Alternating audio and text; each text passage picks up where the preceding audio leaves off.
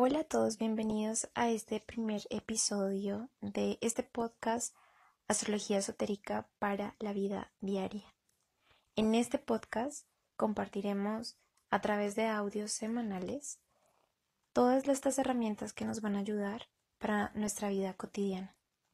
Hablaremos de astrología esotérica, del tarot simbólico, de las mitologías comparadas, de todas las culturas ancestrales, hablaremos de historia, hablaremos de las escuelas esotéricas más importantes que nacieron junto con la humanidad. Hablaremos de personajes importantes que existieron y no existieron y que nos ayudan como símbolo a conectar con lo más elevado dentro de cada uno de nosotros. En fin, será un viaje donde compartiré absolutamente todo con ustedes para que podamos transformar nuestra vida cotidiana en algo muchísimo más profundo y sagrado. Mi nombre es Joana Jaramillo, soy la fundadora de Astronovas y llevo bastante tiempo conectada con la astrología. Afortunadamente siempre he conectado con escuelas, con maestros y con guías que me han enseñado acerca de estas herramientas desde un lugar y un punto de vista mucho más profundo como lo es el esoterismo. Pero para empezar entonces hablemos de qué es el esoterismo. Una de las palabras que siento han sido más mancilladas y maltratadas a lo largo del tiempo y que nos hacen perder verdaderamente cuál es su significado. Esoterismo tiene que ver con la capacidad de ver detrás de lo aparente, con conectarnos con lo esencial que usualmente es invisible para nuestros ojos. El esoterismo nos ayuda a conectarnos con grandes verdades que disipan completamente la confusión que nace del exceso del pensamiento o del desborde emocional que usualmente aparece cuando sentimos tanto miedo y ah, cuando sentimos que no podemos controlar nuestra existencia y nuestra vida. La mayoría de nosotros nos perdemos usualmente en los devenires y en los desafíos que trae la vida cotidiana. En el trabajo, en el cansancio, nos perdemos con las dificultades de nuestra relación de pareja o con los desafíos que traen criar a nuestros hijos. Nos sumimos un poco en los problemas económicos o en todas las inseguridades que nacen de ser nosotros mismos en no saber para qué vinimos a la vida o cuál es nuestro propósito, cómo podemos contribuir. Muchas cosas, son muchas cosas las que empezamos a despertar desde, desde el miedo y nos empezamos como a arrastrar por esos aspectos de la cotidianidad, donde quedamos sumergidos en un montón de estructuras y de formas donde no podemos encontrar qué es lo que hay detrás de esa apariencia. Cuando la vida nos empieza a doler, y cuando empiezan a aparecer emociones que son incómodas, empezamos a acceder a uno de los primeros retos que tiene que ver con lo psicológico. Buscamos una ayuda psicológica y tratamos de comprender cómo se comporta nuestra psicología. Entonces, de alguna forma nos acercamos a nuestras emociones, a nuestros pensamientos, empezamos a entender más desde dónde es que reaccionamos y cuáles son las pautas más grabadas en nuestra infancia. Ese es un primer camino y es un camino muy importante porque nos lleva a cuestionar lo que usualmente nunca cuestionamos. Pero el esoterismo está más allá de lo psicológico. Cuando ya hemos superado incluso esa parte del comportamiento de lo humano y cuando ya nos sentimos más tranquilos de entender cuál es nuestro comportamiento, ah, viene el esoterismo. El esoterismo, como les decía, nace con la humanidad misma y como un rayo de luz que tiene que ver con la verdad universal y con la certeza, disipa las brumas en las que usualmente nos metemos al escuchar exceso de opiniones o al estar constantemente sobreestimulados por nuestro entorno y por la información y el exceso de contenido que viene desde un lugar falso o desde un lugar poco profundo.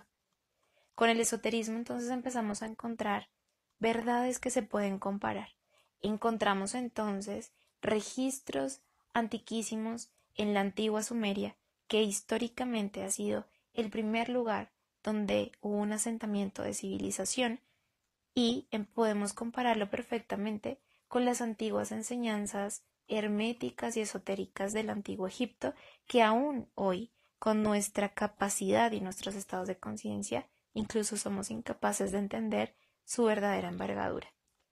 Podemos entonces entrar en contacto con las tradiciones celtas o con las tradiciones indígenas y notar la misma verdad. Nuestra tradición occidental se ha nutrido en un principio de la tradición sumeria, que luego se transformó en la tradición acadia, y que luego llegó con el nivel asirio, y luego conquistó a Babilonia, y que luego aparece en el mundo persa, y luego también aparece simultáneamente en el mundo egipcio. Cómo toda esta sabiduría viaja hacia tradiciones como la tradición hebrea, a la tradición fenicia, y se convierte en la base fundamental de la construcción de nuestra tradición occidental con la mitología y la antigua sabiduría griega que posteriormente se va a convertir en la sabiduría que también va a profesar los romanos. Y de ahí, de ahí se sostiene toda nuestra educación y formación judio-cristiana que va a ser tan importante para la construcción de nuestro modelo que tiene que ver con este modelo del occidental. Y desde ahí hemos estado permanentemente acompañados por sabidurías que sin importar su forma o el envase contienen una única esencia.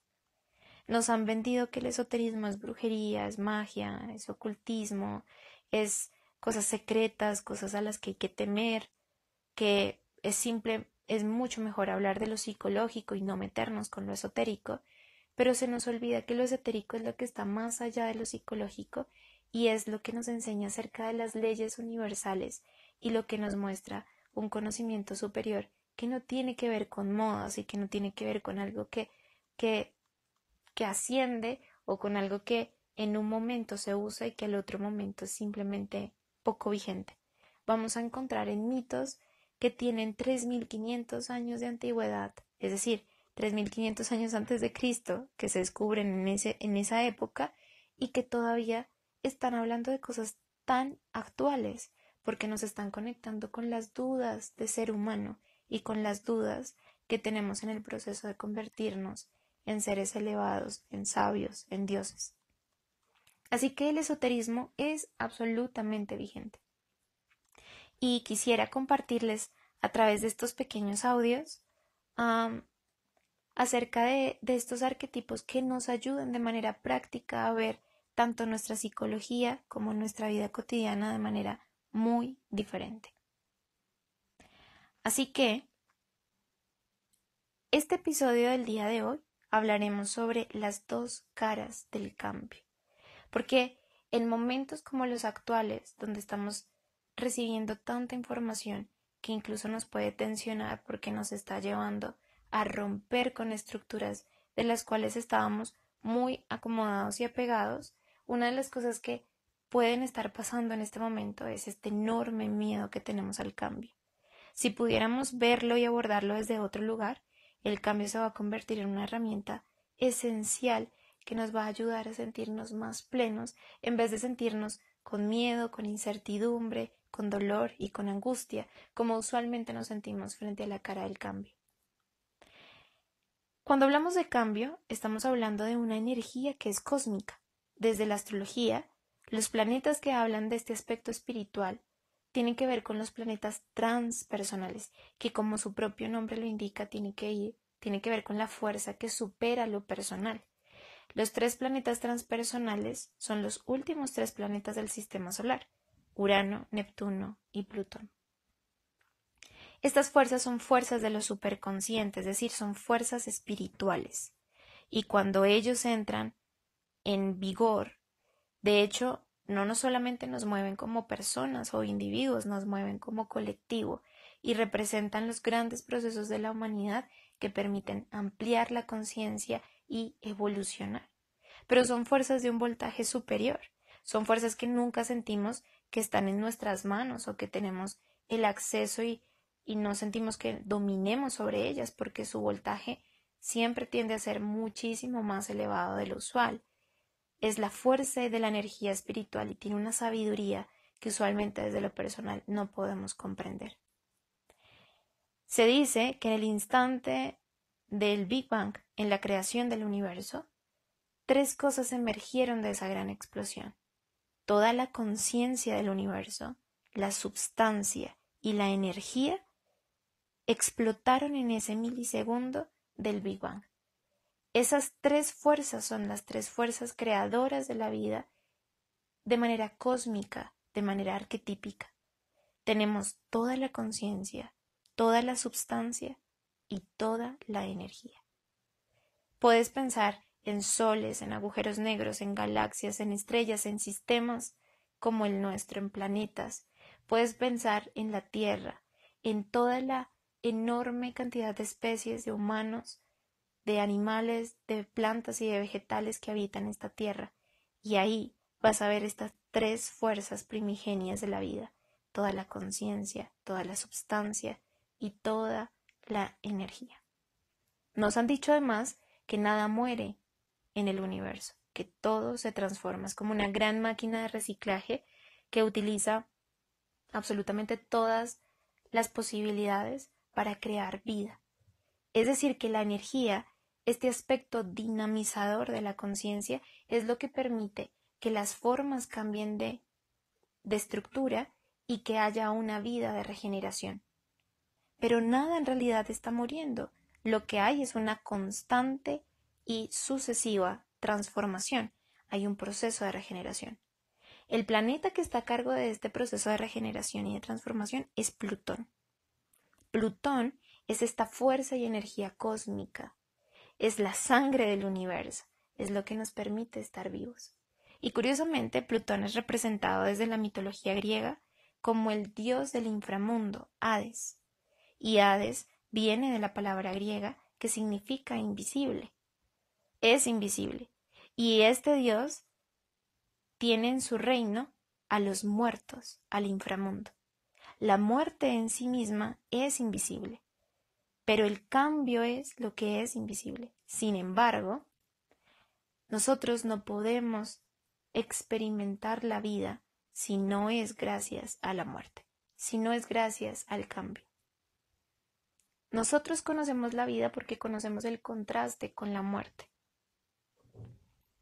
Así que vida en realidad tiene que ver con cambio con movimiento. Muerte en realidad tiene que ver con inercia, con estar estático. Así que el dinamismo, la energía, este principio superior de lo cósmico, viene para movernos y transformarnos en nuestra vida. Y cuando nos transformamos y transformamos estas experiencias, nos sentimos vivos. Cuando somos incapaces de cambiar nos quedamos cristalizados, apegados y nos volvemos obstinados con una sola estructura, ahí es donde morimos. Morimos poco a poco cuando nos negamos la posibilidad de cambiar. Morimos poco a poco cuando nos cuando huimos y rehusamos cualquier proceso de transformación. Nos dormimos en unas estructuras absolutamente arcaicas, inútiles, inertes, que le tienen miedo al cambio y ahí es donde verdaderamente morimos. La vida es permitir que este aspecto dinamizador del cambio atraviese nuestra experiencia y nos transforme completamente todas las formas, haciéndonos evolucionar. Plutón es este principio de la regeneración y el cambio. Pero Plutón tiene dos caras, dos caras de regeneración. Con Plutón estamos hablando de la transformación total, de la muerte. No estamos hablando de un cambio físico, no se trata de cambiarme de lugar, de morada. No me gusta el lugar donde vivo, me mudo a otro país o me mudo de casa, pero sigue siendo lo mismo internamente. No ha habido ningún proceso de regeneración. Plutón tiene que ver con la muerte, ese aspecto donde dejo de ser el que era y empiezo a nacer a una nueva realidad. Esa es verdaderamente la transformación. Es la transformación de la, de la, de la metamorfosis de la mariposa. La mariposa, por más de que le ruegue al cielo, jamás volverá a ser oruga. Ahí ha habido una muerte. Cuando nace como mariposa, muere a ser oruga. Y eso es lo que la vida nos propone. ¿Estás dispuesta a morir como oruga y a nacer como mariposa? Porque de repente la oruga puede pintarse los colores, pero seguir siendo una oruga. Y ahí es donde entra Plutón. Plutón es verdaderamente la fuerza de regeneración, de muerte, un antes y un después. Es como el fuego, este fuego cósmico, que es de hecho el elemento que transforma las estructuras. Nunca nada vuelve a ser igual si lo pones ante el fuego. Ese es el proceso de regeneración. Las dos caras de Plutón tienen que ver con dos planetas dentro de la astrología que se expresan ya dentro de nuestra psique y dentro de estas herramientas que tenemos más cercanas, más personales. Una de las caras de Plutón es Marte y otra de las caras de Plutón es el Sol. Marte es la fuerza de la guerra, es la reactividad, es la violencia, es la acción, es la decisión. Marte surge como herramienta cuando tú dices ya no aguanto más. Quiero romper. No me gusta más esto. Tiene que ver, de hecho, con las emociones como la ira, la rabia, el enojo, porque estas emociones, de hecho, nos ayudan a tomar decisiones y a plantarnos con valentía para crear un quiebre.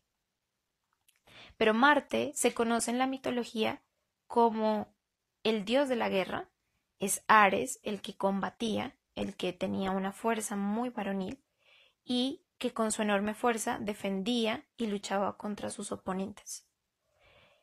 Este, este mismo dios Ares, que es el mismo Marte, tenía de hecho dos hijos que se llamaban Deimos y Phobos y que de hecho es el nombre de las dos lunas del planeta Marte. Estos dos hijos tienen que ver con el miedo y el temor. Y eso es lo que se despierta durante la guerra. Plutón se puede expresar como fuego cósmico a través de Marte cuando nos rompe las estructuras. Y de hecho, en ese momento de ruptura, aparentemente todo es un caos todo es caótico, no estamos listos para esa ruptura. Hemos creado unos cimientos supremamente profundos donde nos sentimos seguros, hemos creado torres donde no podemos ver las estrellas, nos hemos esclavizado dentro de nuestra propia inercia por miedo al cambio, buscando una seguridad inexistente. Y como Plutón necesita que nos movamos para estar vivos, aparece como una fuerza que se acumula para luego estallar y volar en mil pedazos esas cosas que venimos construyendo insistentemente y persistentemente desde nuestra inercia y desde nuestra idea falsa de protección. Es lo que denominamos la crisis. Marte representa la crisis, cuando se rompen nuestras estructuras aún sin quererlo. Y nosotros creemos que la crisis tiene que ver con algo que hemos hecho mal, con algo que nos hemos equivocado, y lo que no sabemos es que lo que inspira verdaderamente una crisis es la fuerza del poder espiritual transformador de Plutón. Sin embargo, la idea no es siempre quedarnos en el poder de la guerra, de la violencia, de la agresividad para el cambio. Hay otra cara. La cara consciente de Plutón que tiene que ver con el Sol. El Sol, piénsenlo, es el regente de nuestro sistema, es el centro de nuestro sistema y nuestro sistema lleva su nombre, es el sistema solar. Este sol es radiante, lleno de fuerza, de poder y permite que todo crezca. Es el gran poder renovador de la naturaleza y es el gran poder nutritivo de la energía y de la, de la vida. Gracias al sol crecemos y gracias al sol evolucionamos. Este sol es fuente de su propia energía. No está mirando afuera para ver quién le da su energía. Marte lo único que ve son enemigos exteriormente. Esta situación potencialmente puede ser un enemigo si me quita mi comodidad. Esta persona es la enemiga de mi vida porque no me deja ser lo que quiero ser. Ahí está la parte inconsciente de Marte y es desde ahí donde reaccionamos, donde nos sentimos de alguna forma incómodos porque el otro ha representado la opresión o ha representado el dolor. Mal que bien, esto nos sirve para romper nuestras corazas, pero desde Marte hay un aspecto reactivo de inconsciencia. Yo no soy el que crea el cambio y no soy el que construye otra realidad. Soy simplemente una persona pequeña a la que le viene todo un proceso de transformación sin pedirlo. Con el sol hay un aspecto de dignidad. Con el sol hay un aspecto de orgullo. Podemos usar esta fuente de poder enorme que es Plutón a través del sol y elegir crear los cambios necesarios para crear la vida que ahora está bramando y rugiendo desde nuestro interior. Eso es verdaderamente el sol. El sol es la capacidad de ponerme por encima de mis experiencias y ser el regente real de mi vida. Con conciencia, empezar a mirar esos viejos modelos mentales, empezar a crear cambios de esas falsas creencias, empezar a tomar decisiones activas en mis relaciones y en mis vínculos, empezar a tomar activamente cambios de hábitos, porque yo estoy totalmente concentrado y focalizado en lo que quiero ser y hay un acto de dignidad en ello. Y es la misma fuerza de Plutón. Pero la fuerza de Plutón se expresa a través del Sol como una expresión de plenitud. Hay una sensación de gozo y hay sobre todo una sensación de protección. El sol representa esta fuerza protectora que me da además todo lo que necesito. Yo puedo confiar plenamente en los cambios que necesito hacer en mi vida porque estoy apoyada de la gran conciencia espiritual que es Plutón a través del sol, que es la fuente de calor que me ayuda a sentirme protegida y resguardada. No me resguardo desde la inconsciencia del Marte, venerando mis prisiones y adornando, mis mis cadenas, sino que me conecto con el aspecto consciente de esa fuerza radiante para yo ser el propio regente de mi vida. Esto implica independencia, esto implica una sensación de empoderamiento, esto implica una fuerza y vitalidad enorme donde yo utilizo y me vuelvo canalizador de esa energía cósmica para empezar a generar otras cosas. Las dos caras son muy opuestas porque en, Marte hay miedo, en Marte hay temor, en Marte hay incertidumbre. En la inconsciencia del cambio, siempre la vida irá en contra mía. En la conciencia del cambio, yo soy el creativo, yo soy el que propone nuevos pasos. No se trata simplemente de escaparnos en una burbuja donde todo es perfecto porque estoy protegida por el sol. Se trata de que con el sol creo el cambio, porque el cambio tiene que darse.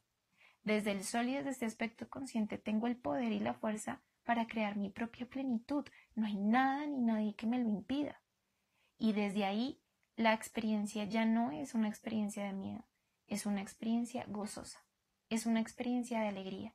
El cambio deja de ser sinónimo de incertidumbre, deja de ser sinónimo de, de problema, de, de esfuerzo, de tensión, de ansiedad, y se convierte en esta cara donde realmente puedo gozar de mis facultades y gozar de todos mis talentos, porque yo misma voy viendo las diferencias y voy dándome el permiso de crear la vida que yo en el fondo más deseo. Y esas son las dos caras del cambio. Ahora, sin importar en cuál de las dos caras estemos, tú y yo tenemos que reconocer que así estemos pasando por una crisis o estemos convirtiéndonos en los dueños de nuestra existencia a través de esta fuerza enorme que nos da la vida, cualquiera de estas dos facetas están inspiradas por Plutón, un planeta espiritual. Sin importar cuál sea lo que cuál sea la manera que escojamos para crear el cambio, eso que rompe desde adentro y que sentimos que nos duele, lo rompe Plutón. Y esa fuerza con la cual nos empoderamos para crear la plenitud que deseamos, esa fuerza es Plutón. Así que lo que nos lleva a entender que el cambio no es una decisión de lo humano, el cambio es una de las tres energías vitales arquetípicas de la existencia. Y tú no puedes huir a lo a la inmortalidad y a la fuerza de Plutón, a la fuerza de Hades. Hades tenía un poder muy, muy grande, él tenía un casco que lo hacía invisible.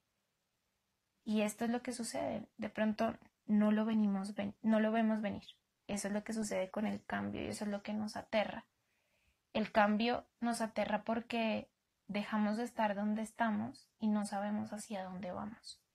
Y esa parte de la invisibilidad es lo que nos cuesta. Pero el espíritu en sí mismo es una energía que trasciende formas, estructuras, palabras, definiciones, calendarios, horas, límites, marcos de referencia. Es por esto que nos asusta tanto lo transpersonal porque nos supera de muchas maneras. Así que nuestro trabajo fundamental es reconciliarnos con la energía de Plutón. De hecho, cuando ah, en ciertas cartas astrales Plutón es una fuerza muy grande, el trabajo es convertir la fuerza de Plutón en una fuerza destructiva, que es Marte, y convertirla en una fuerza de regencia solar, de regencia consciente. Ese es el viaje. Cuando no es así, se siente una fuerza demasiado implacable, es una fuerza que sentimos que nos domina, que destruye muchas cosas. El primer paso es darnos cuenta que la destrucción ha aparecido por nuestra inconsciencia y que una vez nos hagamos dueños de ese poder, podemos crear cosas diferentes. Podemos hacer que el sol brille de nuevo en un amanecer. Y eso es símbolo de una enorme esperanza. En tiempos donde Plutón está tan activo, muchas transformaciones se están dando una tras otra, tras otra, tras otra. Y es algo que es inevitable. No vamos a poder evitar que eso suceda. Pero lo que sí podemos hacer es reconocer que esta misma fuerza cósmica la podemos trabajar o canalizar desde la conciencia o desde la inconsciencia. Sin importar lo que sea, es la fuerza espiritual de Dios es la fuerza dinamizadora de Dios, es la fuerza espiritual de Plutón. En los siguientes episodios hablaremos mucho más de estos procesos, hablaremos de más Marte, de más Sol, de las energías que actualmente sentimos que se activan y esto cómo nos pueden ayudar en nuestra vida diaria. El siguiente episodio hablaremos más de Marte, hablaremos de las crisis y de la destrucción de lo seguro y qué es lo que pasa en esos momentos y cómo podemos aprovechar esa experiencia como una experiencia de renovación. Recuerda que me puedes encontrar con muchísimo más contenido, tanto gratuito como de pago, en www.astronovas.com. Si te gusta, puedes ingresar a www.astronovas.com al curso de astrología gratis donde hablo de cada uno de los arquetipos planetarios. Puedes acceder a 10 sesiones totalmente gratis si es de tu interés también ahí publicaré, publicamos todas las semanas sobre la energía de la semana y hablamos también sobre las lunas nuevas y llenas que son momentos emocionales importantes. Si esto te gustó, recuerda suscribirte, te puedes suscribir a través de, de Spotify, YouTube, Instagram y Facebook y compartir con todas las personas que les pueda ayudar este conocimiento. Nos veremos la próxima semana, el próximo miércoles, con el episodio de Marte y las crisis. Cualquier inquietud también nos puedes, te puedes comunicar con nosotros a través de info.astronovas.com o comentar este podcast si te gustó. Les envío un fuerte abrazo y les deseo una excelente semana.